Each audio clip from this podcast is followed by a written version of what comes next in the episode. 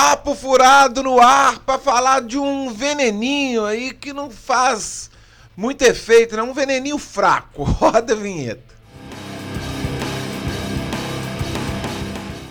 De volta, é isso aí. Muito obrigado a você que assiste o Papo Furado, que dá like, que compartilha esse vídeo, que é inscrito aqui no canal. Você que não faz parte desse seleto grupo de inscritos aqui, no Papo Furado não custa nada, é de graça. Se inscreve aí no canal. Se você quiser apertar o sininho, isso te garante uma notificação de quando eu criar um conteúdo novo aqui na internet, no YouTube.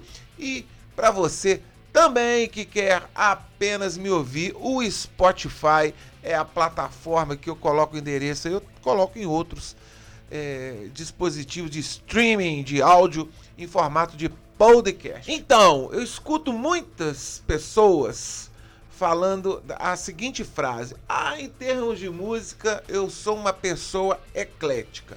Eu sempre dei meio risada disso, sabe? É, eu, isso me remete lá quando eu era jovem, escutava muito isso. Eu até na época ficava inflamado. Agora eu acho mais engraçado. Eu sempre discutia falando que a pessoa, quando é eclética, acaba não gostando de nada. Porque como que a pessoa vai gostar de samba, pagode, sertanejo, rock, música clássica, né? Enfim. É, eu falava isso, eu tinha essa frase pronta. Quem é eclético não gosta de nada. Quem gosta de tudo não gosta de nada. É claro que isso ficou lá para trás quando eu era um jovenzinho mais impetuoso. Mas em termos de rock, de heavy metal, de hard rock, de metal, de rock, eu sou eu sou eclético. Eu gosto desde o, o, o glam metal, o hard rock, passando pelo heavy metal, pelo thrash, pelo power metal, isso eu gosto muito.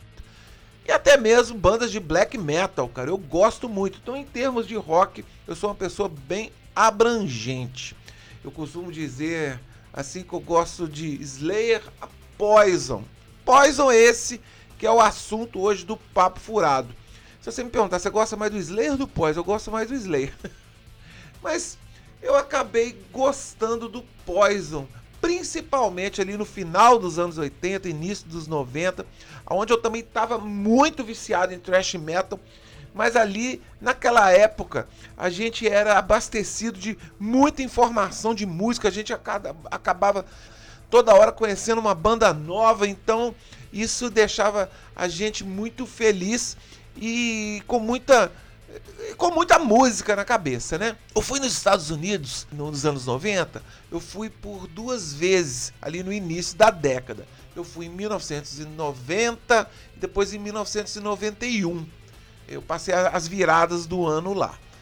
E quando eu cheguei lá em 1990, eu corria para ver a MTV, que era uma coisa que a gente é, aqui no Brasil na época não tinha aqui, a gente ficava louco para ver o Headbangers Ball.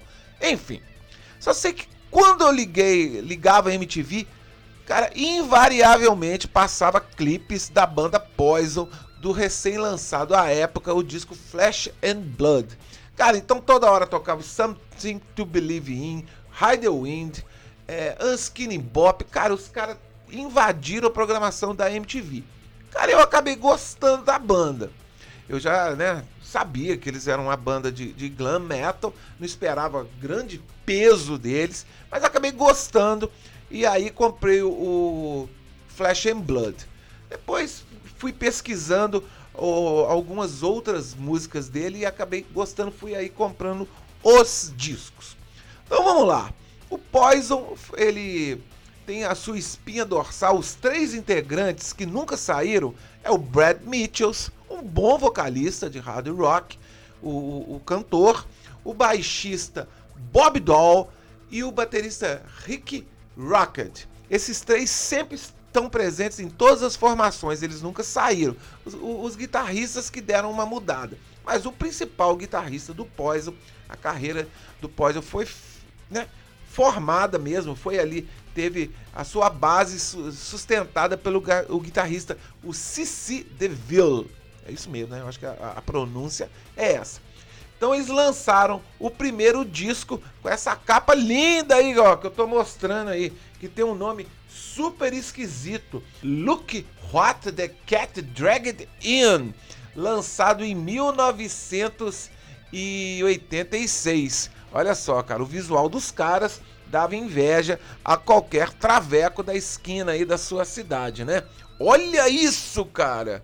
Qualquer concurso de Miss Gay aí, cara, se tivesse os, os integrantes do Poison como concorrentes, certamente eles seriam algum seriam favoritos para ganhar o concurso. Uma época de muita lantejola, de muito laque, mas os caras não sei se passaram do ponto porque eles alcançaram sucesso. Logo, eles chamaram atenção, começaram a gravar muitos videoclipes, eles foram muito espertos.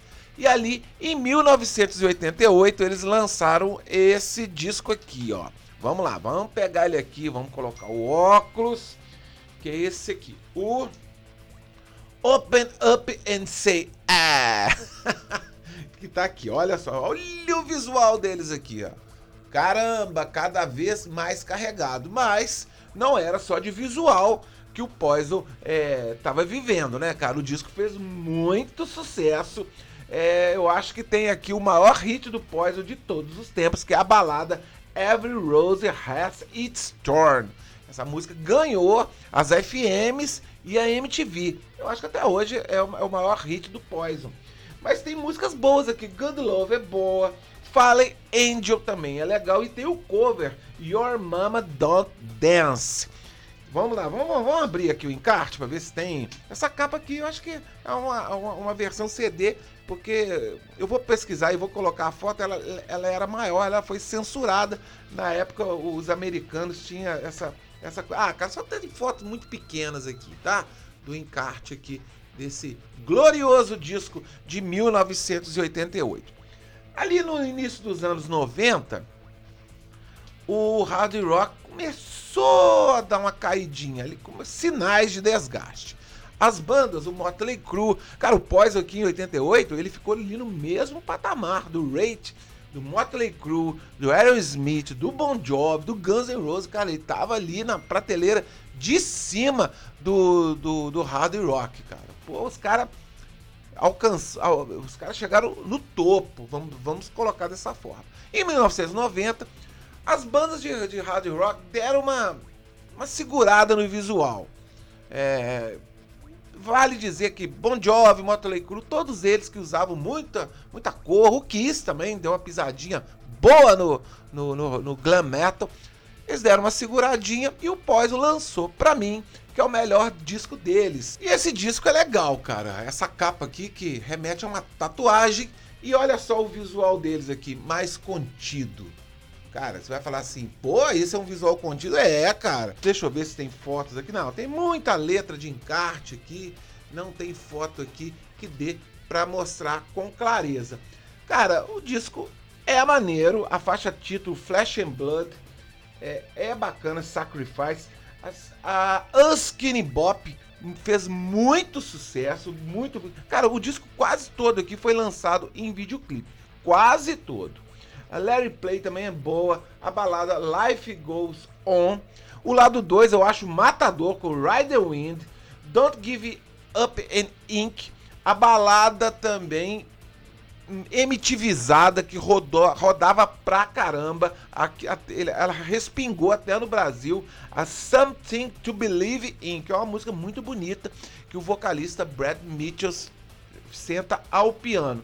Ball and Chain é muito bacana, uma música muito legal. A Love, Life Loves a Tragedy, muito legal, um refrão pegajoso. Cara, o Poison aí subiu em, nas paradas, vendeu disco pra caramba. A banda chegou a a carreira do Poison inteira, já, já adiantando. Cara, os caras venderam 40 milhões de discos, sendo 20 milhões somente nos Estados Unidos. Pô, não dá para desprezar, falar que os caras os caras eram ruins. Então ali nos anos no início dos anos 90, 91, 92, o hard rock sofreu a sua crise, que derrubou muita banda e claro que o Poison foi atingido, né?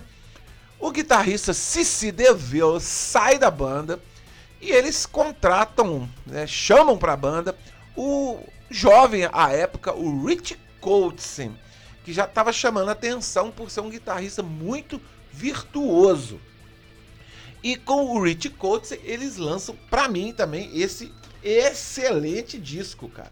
Com essa capa aqui, que não tem, tinha nada a ver com as lantejoulas ali dos anos 80, né?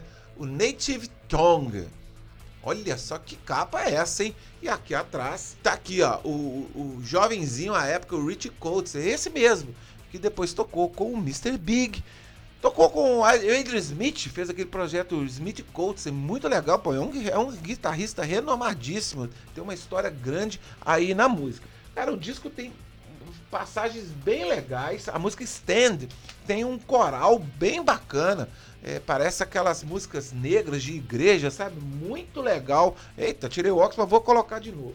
Tem uma balada que é do Rich Coates, que ele, que ele canta até hoje nos shows dele, que é a Fire Ice. Muito bacana. O Rich Coates faz um black, um, um black, um backing vocals muito bacana. Barry Talk, Bring It Home ou seja, é um disco muito legal, bem diferente. A influência do Rich Coates aqui fala bem alto e a banda foi anunciada. Esse disco é de 93 e em 94 eles foram anunciados para to tocar no Hollywood Rock. Eles abriram, abririam para o Aerosmith. Eu fui esse show. Como na época não tinha internet, não tinha nada, a gente ficava sabendo das coisas na hora. Chegamos lá, demos de cara com outro guitarrista, que é o Blues Sarraceno que eu, eu, eu, na hora eu fiquei, caramba, me decepcionei um pouco, mas o cara era um guitarrista renomado, eu não conhecia ele à época, depois me informei. E o show do Poison foi muito legal, cara. Foi muito legal. Muito legal aquele Hollywood Rock de 1994 com o Poison e depois o Aerosmith fazendo um show matador. Antes desse disco com o Rich Coates, eles lançaram esse, esse disco ao vivo aqui. Foi meio uma despedida do Cici DeVille. Então, cara, aí depois o Poison deu uma caída, como todas as bandas de, de heavy metal, principalmente as de glam metal, mas eles continuaram a carreira deles. Eles lançaram alguns discos de inéditas, o Cracker I Smile and More, o Power to the People, tem o Holy Wire de 2002 e o último registro do Poison é o Poisoned de 2007. Eles lançaram aí bastante disco ao vivo, tem o Live Raw and Uncut de 2008. A banda tá nativa até hoje. O Cici DeVille voltou no ano 2000 e eles continuam com a formação clássica até hoje, tocando principalmente nos Estados Unidos. Até há pouco tempo atrás, eles tocaram junto com Motley Crue e o Def Leppard na turnê The Stadium Tour. É isso, cara. Essa é, resumidamente, a história desse conjunto que foi muito apedrejado pelos headbangers, principalmente ali nos anos 80, 90. Os caras eram chamados de bicha, de boiola, de tudo que é nome. Mas eles faziam um som acessível, que tinha um pé no rock, um pé no pop, mas eles nunca se autoproclamaram heavy metal. Eu acho que os caras foram honestos a carreira inteira. E você que torcia o nariz pro Poison, dá uma chance pros caras. Quem sabe você vai gostar. Hoje em dia tá tudo disponível no YouTube, nas plataformas de streaming, no Spotify, enfim. Chance para você conhecer essa importante banda da cena glam metal, hair metal americana dos anos 80, 90, que tá nativa até hoje. Vai que você vai nos Estados Unidos aí, cara, ver um cartaz, o show do Poison. Eles tocam muito em cruzeiro também, esses cruzeiros de metal, que vai trocentas e 86 bandas. Beleza, pessoal? De tempos em tempos, a gente vai gerando conteúdo falando de todas as vertentes do rock. Aqui, o ecletismo no rock mais pesado fala mais alto. Forte abraço.